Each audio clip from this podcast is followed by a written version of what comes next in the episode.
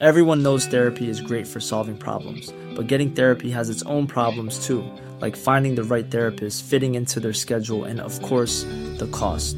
Well, BetterHelp can solve those problems. It's totally online and built around your schedule. It's surprisingly affordable too. Connect with a credentialed therapist by phone, video, or online chat, all from the comfort of your home. Visit betterhelp.com to learn more and save 10% on your first month. That's BetterHelp, H E L P. Heraldo Podcast, un lugar para tus oídos. Habrá que ser honesto y decir que es mejor el José Agustín temprano que el José Agustín tardío. Sin embargo, yo he leído un par de novelas del José Agustín Tardío y alguna ha estado rondando mi mente de manera muy importante. Es un libro pues ya crepuscular, yo creo que nunca más pertinente el adjetivo, que se llama Dos horas de sol justamente y que trata de dos amigos, dos periodistas, o mejor dicho, un periodista y un publisher, se diría en el, en el argot editorial o en el viejo argot editorial, que van a hacer un reportaje más o menos pagado, más o menos concertado de manera no muy kosher, se diría, a el bello puerto de Acapulco. La novela se llama Dos horas de sol porque en toda la novela solo hay dos horas de sol en Acapulco, porque todo el tiempo hay una amenaza de huracán, llueve todo el tiempo en esa novela. Eh, y contribuye bien en la narrativa de José Agustín a crear una atmósfera de decadencia, de decadencia permanente. El retrato que hace José Agustín de Acapulco en Dos Horas de Sol, que es una novela de los años 90, escrita durante el sexenio de Ernesto Cedillo, es el de una ciudad que ha visto mejores tiempos. Es de una ciudad que ha sido purgada del glamour de antaño, es de una ciudad que vive una precarización laboral, es el de una ciudad que está sometida a la amenaza del narco de manera importante, pero a la que le quedan vestigios de sus años dorados y esos vestigios están encargados en dos gringas, en dos ejecutivas que han venido a pasar un fin de semana largo y a ver qué pescan, digamos, en Acapulco y que casi como si fuera una sexicomedia de Alfonso Sayas, son perseguidas por nuestros protagonistas a todo lo largo de la novela, sin mucho éxito, mientras las lluvias atronadoras resuenan afuera de su hotel ubicado en el Acapulco Dorado, ubicado en la costera Miguel Alemán. Y en el momento climático de la novela, perdón, yo no soy bueno para no hacer spoilers, entonces se los tengo que contar. Una de las gringas no se acuesta con el personaje principal, no se acuesta con el narrador. Eh, con gentileza, pero con firmeza, decide declinar sus ya muy francos avances sexuales y esto le produce al personaje una suerte de anagnórisis, le produce, pues digamos, poner en cuestión y, y reevaluar toda su existencia, su relación de pareja, su vocación periodística, su amistad con el publisher de la revista, todas las decisiones que ha tomado hasta ahora. Y entonces, José Agustín le da este parlamento.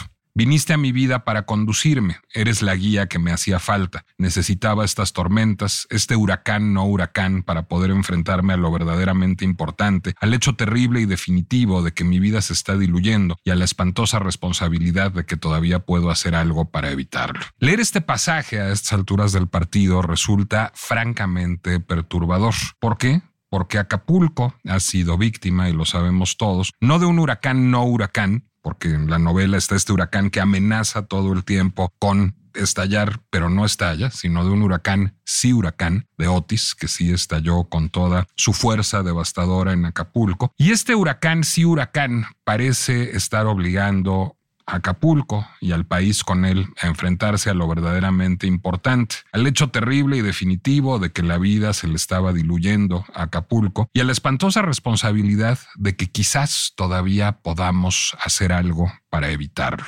¿Cuándo se jodió Acapulco? Esa es la pregunta que hay que hacerse de manera muy importante, porque yo me recuerdo a principios de este siglo muy entusiasmado por un cierto rescate del Acapulco tradicional, por la apertura del Hotel Boca Chica en Caleta, por la inauguración de Sinfonía del Mar, que era un esfuerzo por recuperar un espacio público, por ciertos espacios artísticos, ciertos espacios arquitectónicos, ciertas recuperaciones como la casa de John Wayne, por ejemplo, que llevaban a pensar que, ah, caray, Acapulco podía resurgir de su ceniza. Se hablaba todo el tiempo de que iba a haber inversiones millonarias, probablemente de Carlos Slim para recuperar el Acapulco tradicional y parecía un lugar en donde estaban a punto de suceder cosas. Por otra parte, del lado, de, del lado que no me gusta, del lado del Acapulco diamante, que era, digamos, la parte que desplazó al Acapulco dorado y al Acapulco tradicional, Fairmont construía unas villas alrededor del Hotel Princess, Mundo Imperial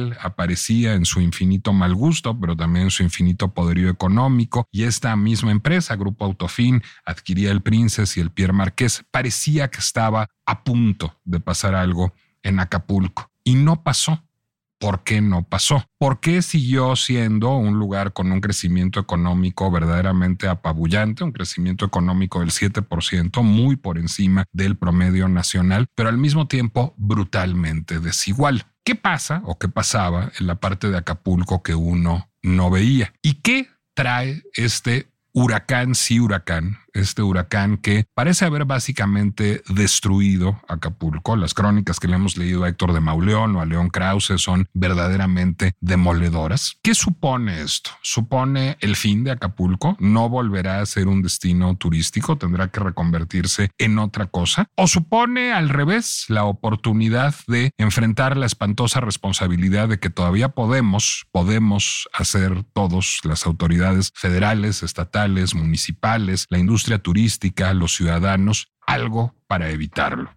Ha pasado el momento de hablar del estado del tiempo en Acapulco y es quizás el tiempo del Estado. Quizás también sea el tiempo del empresariado y el tiempo de la ciudadanía para repensar Acapulco en su infinita y no tan reciente y pinchísima complejidad.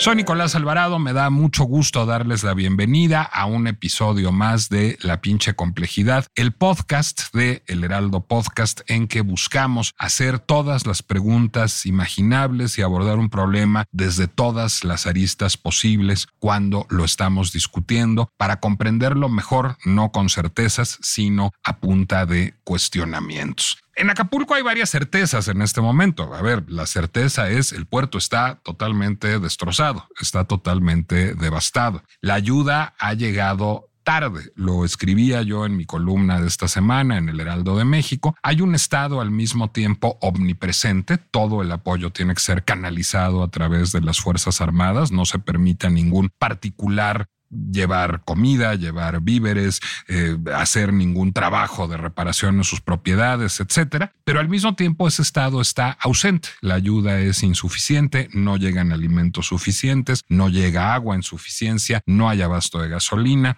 al momento en que grabamos este podcast, que es el miércoles de esta semana, solo el 75% del puerto ha logrado recuperar la energía eléctrica, no hay comunicación telefónica, es decir, hay un estado omnipresente que quiere monopolizar el discurso y las vías sobre Acapulco, pero que al mismo tiempo no logra hacer pues un esfuerzo de reconstrucción fidedigno. Sin embargo, Acapulco a lo largo de los años, y esa es mi primera intuición, y creo que también hay un consenso al, al respecto, tendrá que reconstruirse. Años, se hablan de cinco años, de diez años, de mucho tiempo para recuperar algo que se parezca a una ciudad que funcione de manera normal en Acapulco. La pregunta es reconstruir Acapulco hacia dónde y a partir de qué. Eh, honor a quien honor merece. Si recordé Dos Horas de Sol, novela que había yo leído hace muchos años en un primer rapto de entusiasmo por Acapulco, que lo viví de manera muy intensa, es porque es citada en un libro que no he leído y que les recomiendo vivamente, que se llama El Edén Oscuro. El Edén Oscuro, eh, que está editado por Penguin Random House, también es el caso de eh, Dos Horas de Sol.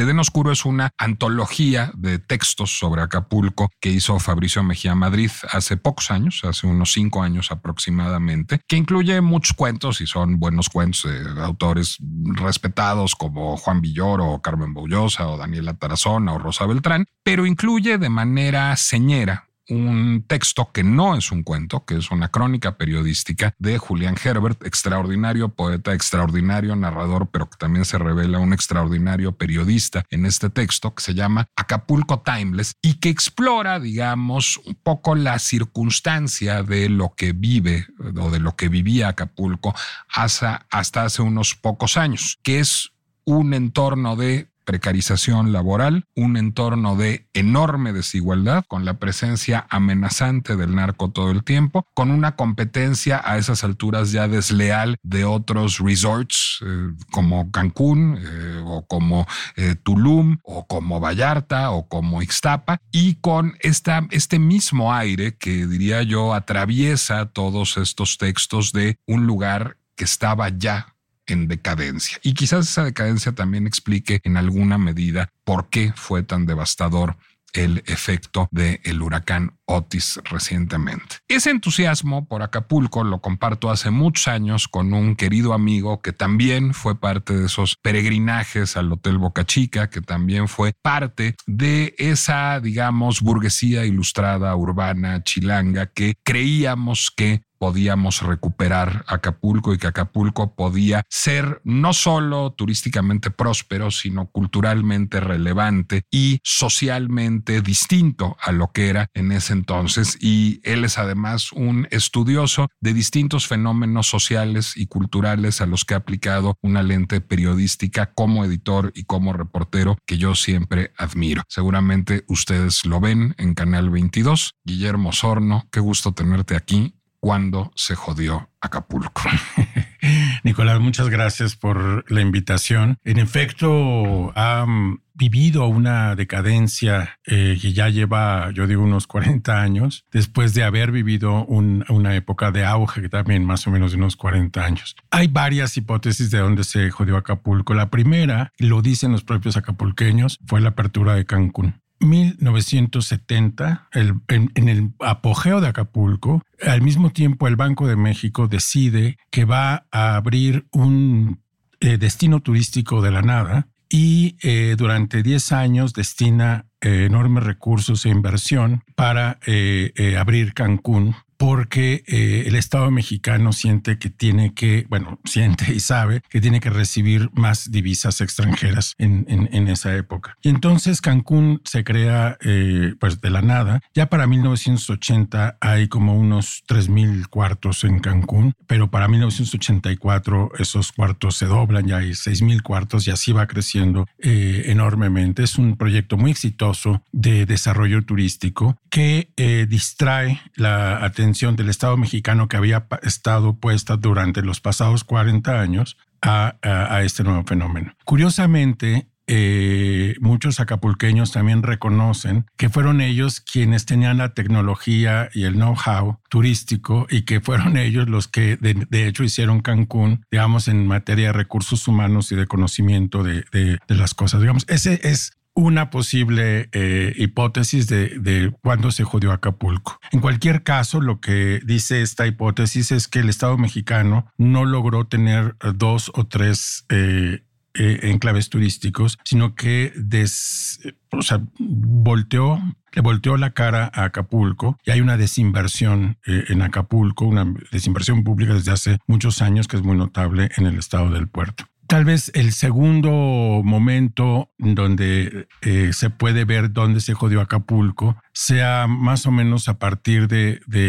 los 90, eh, en donde hay un cambio ya notable de turistas en Acapulco. Los turistas internacionales han dejado el puerto de Acapulco y se han ido a otras partes del país o a otras partes del mundo y eh, específicamente Cancún, y eh, comienza a haber una enorme cantidad de turistas chilangos, porque en 1993 se abre la autopista del Sol, y esa autopista conecta eh, la Ciudad de México con Acapulco en cinco horas. Eso es lo que tiene varios efectos. En efecto, hay pues más turistas nacionales y muchos hoteles de la Costa Dorada perdón, de, la zona dorada, perdón, de, la costera. De la costera, sí es lo que quería decir, se van convirtiendo en condominios. Dejan de, dar un servicio eh, eh, público como hoteles y van vendiendo esos, eh, esas habitaciones como condominios y hay eh, y, Acapulco, eh, otra vez la zona dorada se convierte en un lugar más de habitaciones de fin de semana o de vacaciones de, de los chilangos y eso también genera una pues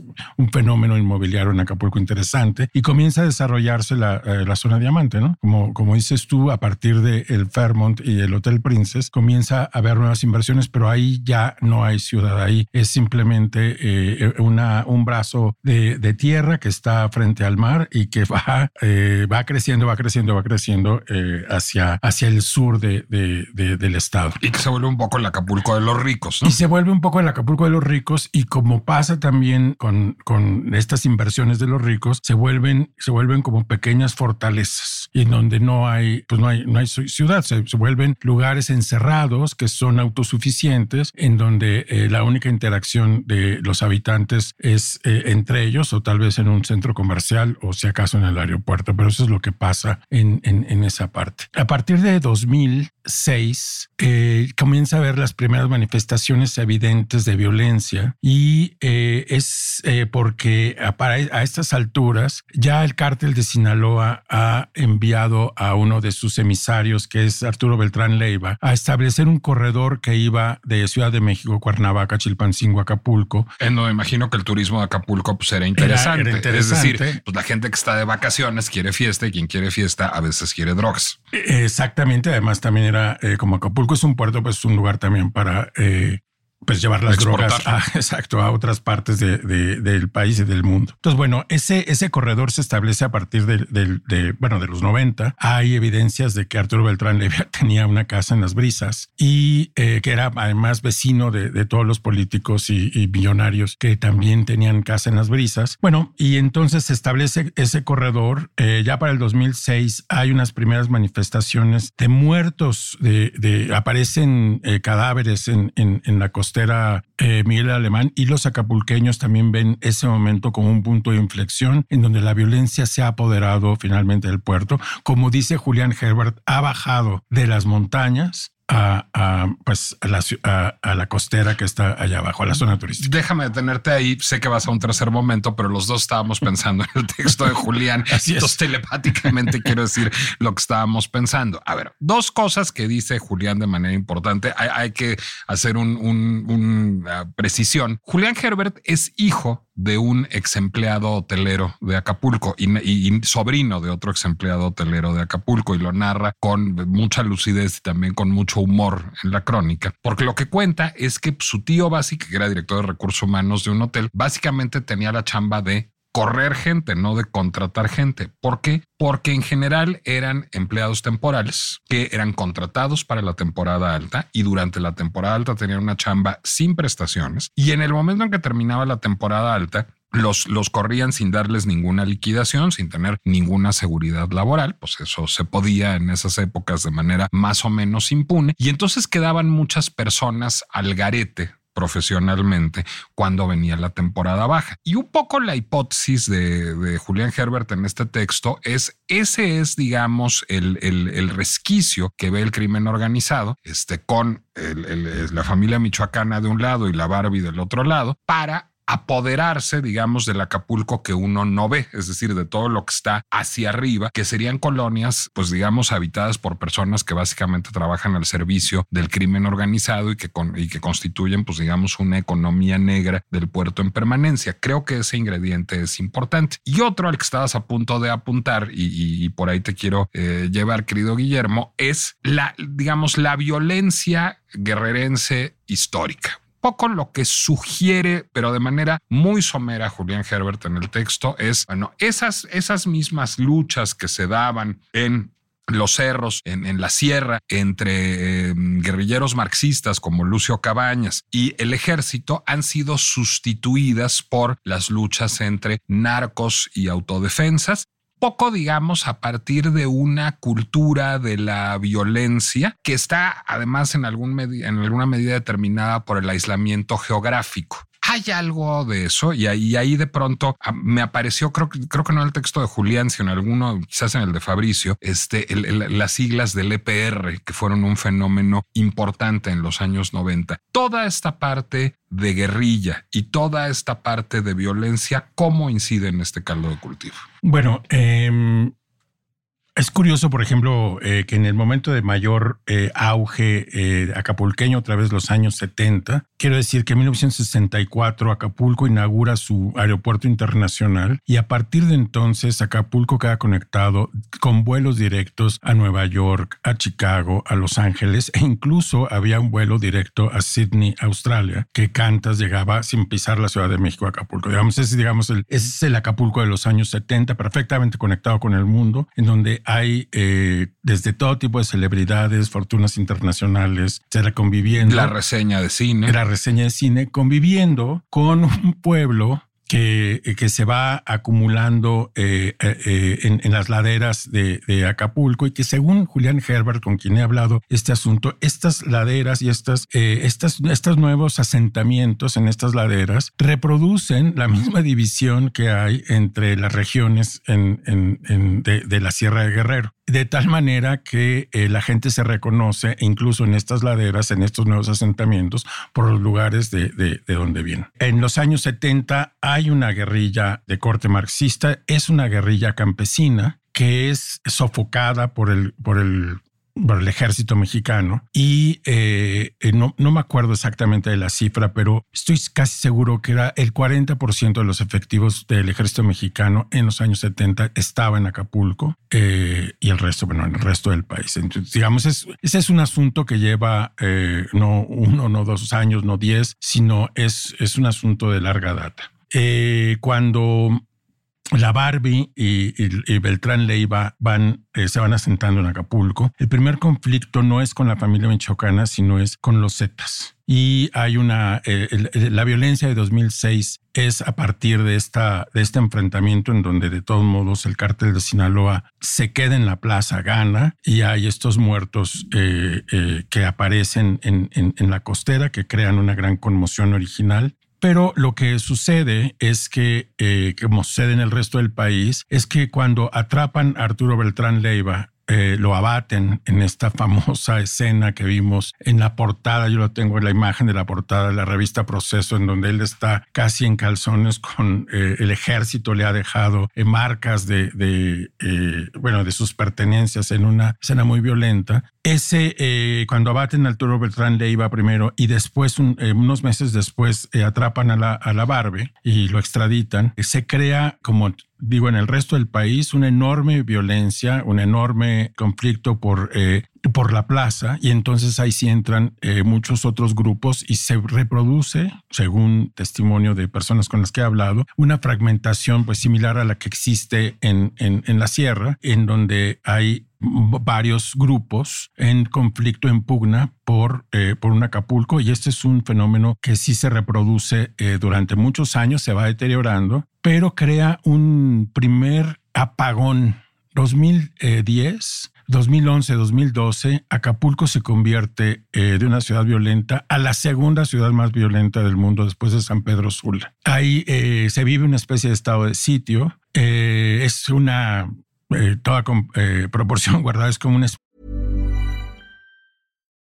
Life is full of what ifs. Some awesome, like what if AI could fold your laundry? And some, well, less awesome, like what if you have unexpected medical costs? United Healthcare can help get you covered with Health Protector Guard fixed indemnity insurance plans. They supplement your primary plan to help you manage out of pocket costs. No deductibles, no enrollment periods, and especially no more what ifs. Visit uh1.com to find the Health Protector Guard plan for you. Especie de huracán en donde todos los comercios tienen que o cierran o la vida nocturna se destruye, hay una enorme desconfianza que poco a poco, bueno, Acapulco se va recuperando dicho también por, por otros especialistas. Hay los gobernadores de Guerrero van haciendo pactos ahora con los grupos criminales y esos son pactos siempre inestables que se rompen eh, y se vuelven a establecer y se vuelven a, a, romper y se vuelven a establecer y eso ha provocado como brotes de violencia y luego periodos de relativa paz. Explícame uno de esos periodos de relativa paz que es ese del que hablaba yo al principio del podcast, Guillermo. Es decir, hay un momento en que de pronto y, creo que el punto de inflexión es la inauguración del Boca Chica, es decir, los Micha deciden que van a operar y Carlos Couturier, el viejo hotel Boca Chica, que en donde eh, se había disque filmado un pedacito de Fonny en Acapulco, no es cierto, era material de stock porque Luis Presley nunca fue a filmar esa película a Acapulco y el gobierno recupera Sinfonía del Mar y Alejandra Frausto es secretaria de Cultura de Guerrero e invita a Jennifer López y a Wisin y a hacer parkour en un edificio, este, en el, arriba del edificio Estibadores, este, uno de los edificios emblemáticos de la costera. Y de pronto, y este, y Felipe Leal se hace esta casa en Acapulco y se ocupa de la restauración de la casa de John Wayne y se habla mucho de que va a haber dinero del ingeniero, ¿Por qué sucede eso? Es decir, ¿por qué en este entorno tan inestable, de pronto, pues diría yo básicamente una bola de hipsters en la Ciudad de México, decidimos que Acapulco tiene futuro? ¿Qué pasa ahí? Bueno, está el gobernador Ángel Aguirre. Hay que decir además que yo fui parte de alguna manera de ese, eh, de ese escenario porque en la editorial en donde yo, que yo dirigía, nos pidieron un libro. Lo recuerdo que se llamaba Acuérdate de Acapulco, que hizo eh, Guadalupe Loaesa. Y me acuerdo perfectamente estar eh, con el gobernador, con Alejandra Frausto, con Guadalupe Loaesa en la presentación de ese libro, en una fiesta en donde habían invitado además a Landelón y a Sofía Loren, Sofía Loren eh, en donde hay como una, este, este mensaje de que Acapulco se va a recuperar. Y yo me recuerdo junto con Julio Patán, Javier Velasco, y me estoy, me estoy este, saltando a, y Juan Pablo Becerra Costa, yo creo, yendo a inaugurar una exposición patrocinada por Milenio, cuando todos trabajábamos en Milenio, este, que, que, auspiciaba el gobierno de Guerrero. Y más aún, recordaré una exposición que vino del Pompidou sobre Diego Rivera y Frida Kahlo al fuerte de San Diego. Es decir, sí, es justo esa Ese momento. Bueno,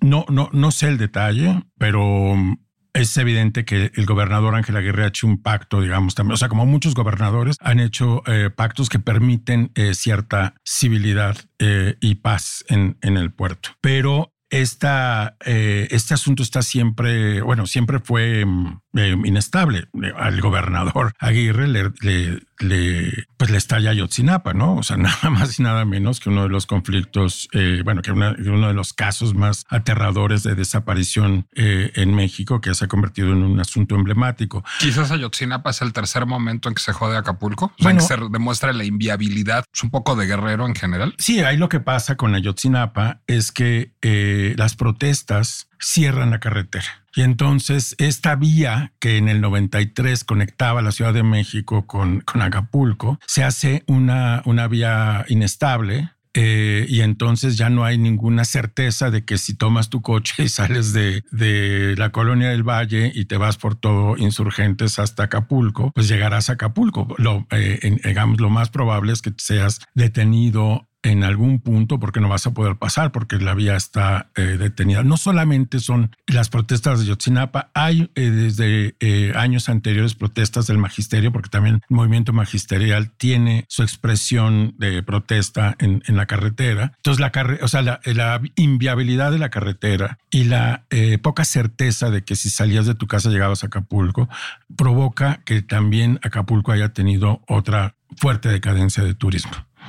Ahí también creo que hay un ingrediente que creo que es el que acaba de, explicar lo que pasa ahora con Otis, que es una de las cosas que señala Julián en su texto es, este, y Fabricio en su texto también, es la falta de mantenimiento de los hoteles. Es decir, un poco la hipótesis, y José Agustín mismo la dice en una entrevista también, es los hoteles, pues digamos, eran muy rentables este, en, el, en el Acapulco Dorado durante la temporada alta, este, durante la temporada media, este, también eran rentables con el turismo en la Ciudad de México y en la temporada baja, cuando deberían de haber hecho mantenimiento, no lo hacían. Eran hoteles que están muy envejecidos. De hecho, José Agustín explica el surgimiento de Acapulco Diamante a partir de que se dejó morir de falta de mantenimiento el Acapulco Dorado, no solo por parte del Estado, sino por parte de la industria hotelera también, que dejó que eso, pues, digamos, se, se, depauperara de manera importante. Finalmente, y y, veo con gran asombro ahora, pues esos son los hoteles que se cayeron ahora con Otis, es decir, o que quedaron, digamos, completamente destruidos e inservibles. Platicando con un amigo que trabaja en una empresa hotelera hace poco, pues dos de los hoteles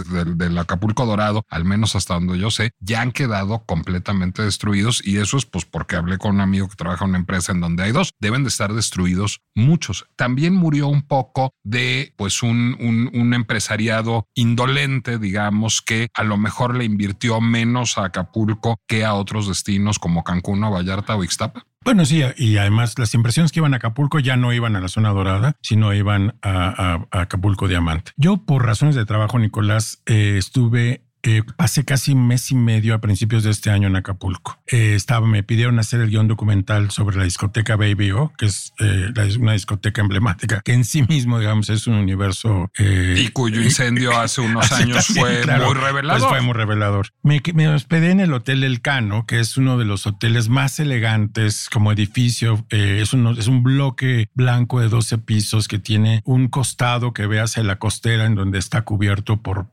por plantas una vegetación que todavía se conserva y el otro lado da a, la bahía. Y unos murales raros y extraordinarios de un artista estadounidense, si no me equivoco. Sí, que luego fueron sustituidos por, por eh, los murales, bueno, por piezas de, de una artista mm, Rubalcaba, que bueno, que, que decoró parte de, de, los murales y de, las, de los muros de, del hotel. Bueno, el Hotel El Cano fue durante muchos años un hotel muy apreciado por la comunidad española en México. La paella del Cano era famosa. Era muy famosa y, eh, y, es un hotel que además tiene, está en una posición estratégica en la bahía de Santa Lucía. Un hotel, era un hotel precioso que además recibió una muy buena remodelación en los 90. Y cuando yo llegué al Hotel El Cano a principios de 2023, el primer cuarto era invivible porque olía a caño. Y entonces, eh, bueno, me cambiaron de cuarto, pero yo pensé eh, en, en, bueno, en el descuido terrible de que ese cuarto o cualquier otro oliera eso, me parecía ya eh,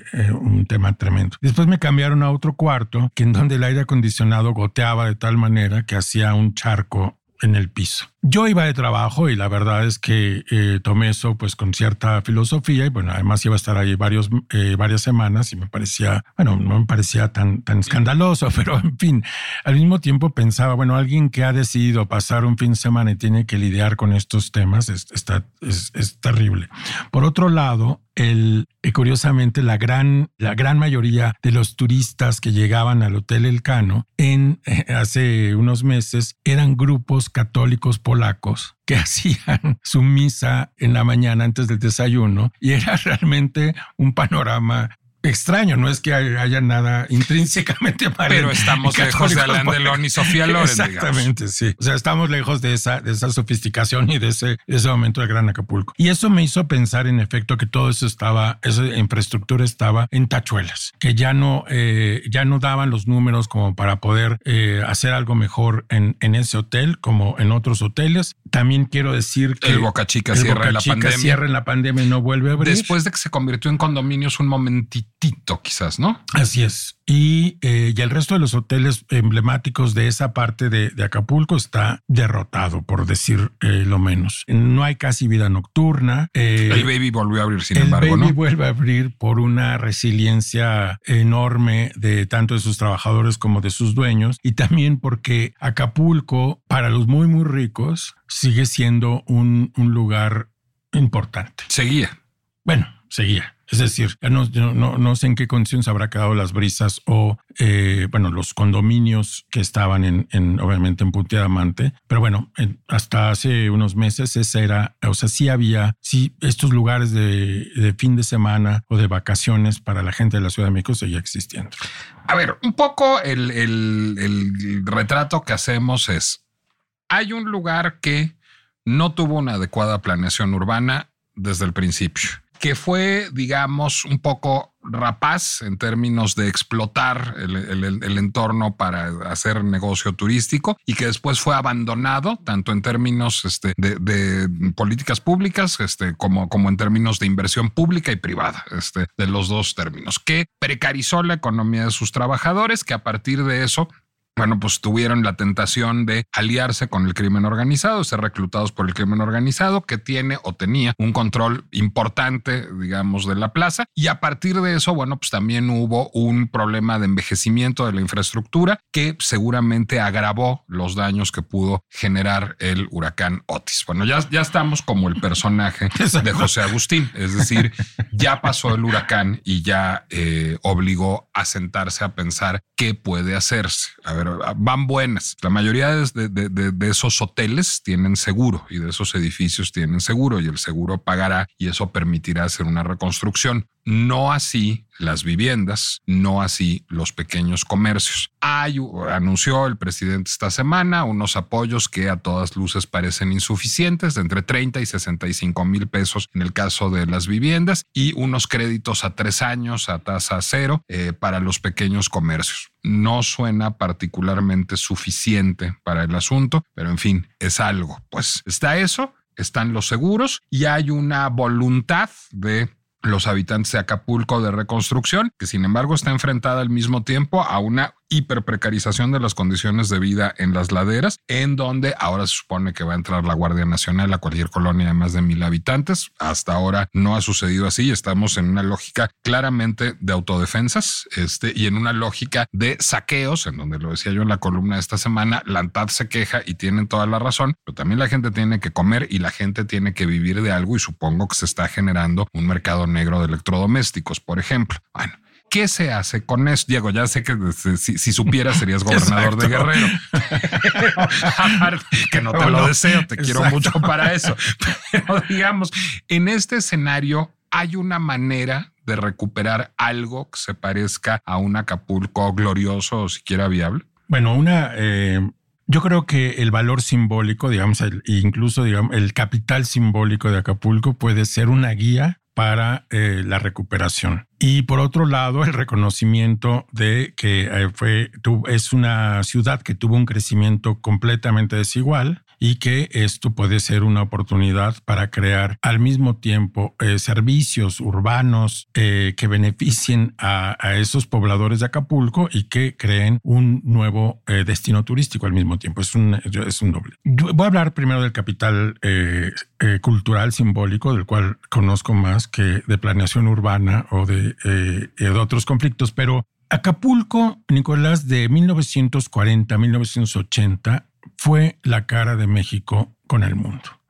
De manera muy radical, era la frontera de México, más que Tijuana, más que alguna otra ciudad fronteriza, porque Acapulco era, eh, eh, bueno, recibía una enorme cantidad de inversión extranjera y de visitantes internacionales y era una ciudad muy mediática en donde desde Orson Welles hasta Elvis Presley, que nunca estuvo ahí, pero las escenas popularizan Acapulco, pues están presentes. Están, eh, está el mito de la luna de miel de los Kennedy, el mito de la luna de miel de los Clinton, el, el paseo de Elizabeth Taylor por Acapulco, Frank Sinatra, Brigitte Bardot, Ah, sí, eh, Turner huyendo del Villavera porque la está golpeando Johnny Stompanato. Exactamente. Es decir, ese es el Acapulco, es un Acapulco que ha trasladado el glamour de Hollywood porque tanto el presidente Ávila Camacho y el presidente alemán en 1940 y después en 1946 deciden que Acapulco será el, el, lugar privilegiado de la inversión extranjera en México y ellos mismos se benefician de estos negocios que ellos mismos están fomentando y lo hacen de manera sumamente exitosa. Y lo hacen además como se hacían las cosas antes, va a aparecer, este, no, no sé qué va a aparecer, pero en fin, se hace con mucho, eh, mucho encanto. Los edificios que se a construyen, los viejitos que somos, querido. los edificios que se construyen se mandan eh, construir con los arquitectos eh, correctos de la época, se, se este, hay esculturas este, de los escultores modernistas, hay una, hay una concepción, digamos, también artística, cultural, que, que que da, o sea, que se establece en Acapulco y que hace que por 40 años sea un lugar eh, fantástico para algunos, a lo mejor no para los, eh, los habitantes de las laderas, pero sí es un lugar maravilloso. Ahora que estaba recordando literatura, hay un libro olvidado de Ricardo Garibay. Acapulco. Que se llama Acapulco, que es un libro que él publica en 1978. De nuevo, en un momento muy brillante Acapulco. Eh, Rubén Figueroa es el, el gobernador ha pasado, han matado eh, recientemente a Lucio Cabañas, el, el, líder guerrillero, y Acapulco va a recibir al Miss Universo 1978. Y ese es, digamos, el, el escenario en donde Garibay despliega eh, su mirada por lo alto, lo bajo, los, eh, los prostíbulos, los grandes cabarets. Este, con gran pirotecnia wolfiana. Exactamente. Y es, un libro de periodismo narrativo, raro y fascinante. Fascinante. Y es un libro que pone en evidencia justo esa desigualdad. Exacto, es un libro un poco machista también, pero sin efecto es un libro que, que digamos, cuya, eh, cuya mm, el mensaje político era poner esa, desigualdad ahí. Bueno, todo lo que, lo que quiero decir es que aunque, aunque con problemas, hay un valor simbólico de Acapulco que puede servir de guía eh, hacia dónde ir. Yo em, a veces imagino que Acapulco es como una especie de diva que ha envejecido eh, mal y que ahora estaba a punto de morir y que es posible recuperarle y las como toda diva y como toda diva que ha envejecido pues tiene un encanto que, que es innegable. Tiene el encanto de su pasado, tiene el encanto de su eh, de, de, las historias que, que hicieron a este personaje tan relevante, tan importante, tan fascinante y creo que es más o menos ahí. Esa es una guía, digamos para la reconstrucción y la otra es haber aceptado que eh, bueno, que, que, hay una deuda con los acapulqueños que hay que subsanar y hay que hacer eh, ese Acapulco de otra manera. Ahora, Acapulco en ese sentido, pues no es...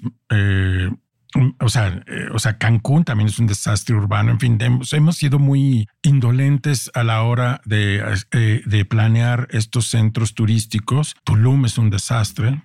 Pero y, incorporarlos, digamos, a una, una, mejor planeación urbana. A lo mejor también es un llamado para eh, hacerlo en, en, en, en, Acapulco y en otros lugares. Yo creo que es un llamado sobre todo a la planeación urbana y a la planeación en general, diría yo. Es decir, una de las cosas más pasmosas eh, de, este episodio son todas las áreas de protección civil. Es decir, es que existiendo la información meteorológica de que se avecinaba el huracán, no se haya evacuado de manera adecuada la zona. Creo que también en términos de regulación eh, arquitectónica e ingenieril será muy importante construir mejor en el futuro y creo que la mesa está puesta para hacer un proyecto de redesarrollo urbano. Parece preocupante también que esto haya sucedido en, durante la administración de, vayamos más allá de los colores partidistas, de una gobernadora que no es un político profesional. Es Totalmente, decir, sí, eso, eso seguramente le va a imprimir un algo a esta, esta recuperación. Sí, recordemos que Félix Salgado Macedonio, que no es un personaje de mis simpatías, pero sí es un político profesional, eh, pues fue descarrilado su candidatura por, este, y con toda la razón, grupos feministas que objetaban su eh, historial de acoso sexual e incluso quizás de abuso sexual, pero que eh, reaccionando muy mal, Morena lo que hace es imponer a su hija como gobernadora. Entonces, que, no es alguien que tuviera una trayectoria política ni ningún conocimiento de administración pública. Entonces, también un poco cuando hablaba yo de este estado omnipresente y ausente, pues tenemos una gobernadora que recorre el, puerto, pero pues lo recorre como lo recorreríamos tú y yo. Es decir, que, que no tiene idea de qué hay que hacer encima, digamos, eh, eh, de una eh, serie de problemas acumulados de seguridad en el estado de Guerrero, en donde en los meses pasados vimos manifestaciones incluso que no habíamos visto antes, en donde la población es utilizada y apoya a grupos criminales y ese, o sea, hay, hay ahí, digamos, un caldo muy preocupante que ojalá este, este evento pueda servir para repensar y poder recanalizar muchos de los esfuerzos, desde una política de seguridad distinta, una política social distinta, en fin, hay, hay, muchos interrogantes que nos deja este, este huracán. Y Hermosorno, tú escribiste sobre Acapulco el domingo pasado en el país. ¿Cómo se llama el texto? Se llama Requiem por Acapulco. Eh, parte de una reflexión eh, inmediata que es haber visto el Hotel Princess Imperial, Mundo Imperial, que no tenía en mi época el apelativo Mundo How would you like to look five years younger? In a clinical study, people that had volume added with Juvederm Voluma XC in the cheeks perceived themselves as looking five years younger at six months after treatment. Look younger, feel like you. Add volume for lift and contour in the cheeks with Juvederm Voluma XC. Reverse signs of aging by adding volume to smooth laugh lines with Juvederm Volure XC. For important safety information and to find a licensed specialist, visit juvederm.com. That's J U V E D E R M.com. Not for people with severe allergic reactions, allergies to lidocaine, or the proteins used in Juvederm. Common side effects include injection site redness, swelling, pain, tenderness, firmness, lumps, bumps, bruising, discoloration, or itching. There's a risk of unintentional injection into a blood vessel, which can cause vision abnormalities, blindness, stroke, temporary scabs, or scarring. Talk to a licensed specialist to find out if it's right for you. y que procuraremos olvidarlo.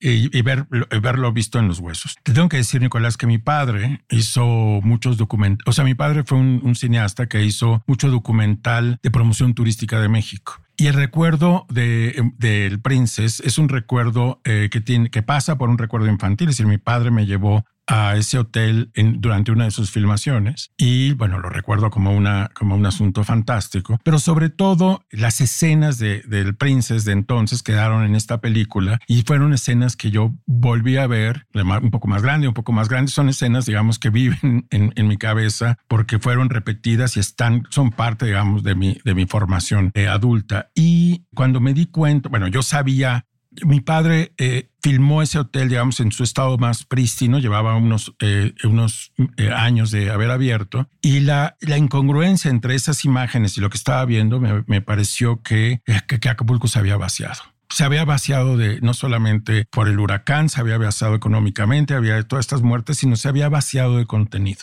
Ya no, o sea, ya no, ya no iba a ser eso si había una posibilidad de seis meses de que fuera eso, ya no iba a ser eso. En, esa fue mi reacción. Y ese texto es una reacción a, esa, a, ese, a ese momento. Y es, como lo dije en el podcast, una un llamado a pensar en, en, el capital cultural, en el capital simbólico de Acapulco como una guía para la reconstrucción. Me sumo al Requiem y me sumo a la esperanza. ¿En dónde podemos leerte y en dónde podemos verte, Guillermo Sorno? Bueno, pueden leerme eh, a veces en El País, a veces en la revista Gato Pardo, pero pueden ver mi programa Por si las moscas que sale en Canal 22 los sábados a las siete y media. ¿Y para seguirte en redes sociales? Es arroba Guillermo Sorno, tanto Twitter como Instagram. Bueno, me pueden seguir en arroba Nicolás Alvarado Lector, tanto en Instagram como en Threads. Y les recuerdo que La pinche complejidad es una producción de El Heraldo Podcast que pueden ustedes consultar en Spotify, en Deezer, en Apple Music, en Amazon Music o en cualquier plataforma en donde ustedes suelan escuchar podcasts. Agradecemos mucho los comentarios sobre nuestro reciente episodio a propósito de el cóctel también explosivo entre identidad y guerra en Medio Oriente. Gaby Noriega dice excelente programa, felicidades. José Antonio dice para problemas complejos complejizar la discusión obligación, así es. En el caso de Medio Oriente esto resulta importantísimo. Peripatéticos dice está muy informativo y muy digerible. Y Gabrisaurio dice, excelente, como siempre, un gozo escuchar cada episodio. Muchísimas gracias a todos. Nos escuchamos la próxima semana con otra emisión de la pinche complejidad y por lo pronto aprovechemos este huracán y todos los huracanes para ver si podemos salvar algo de nuestras vidas. Hasta la próxima.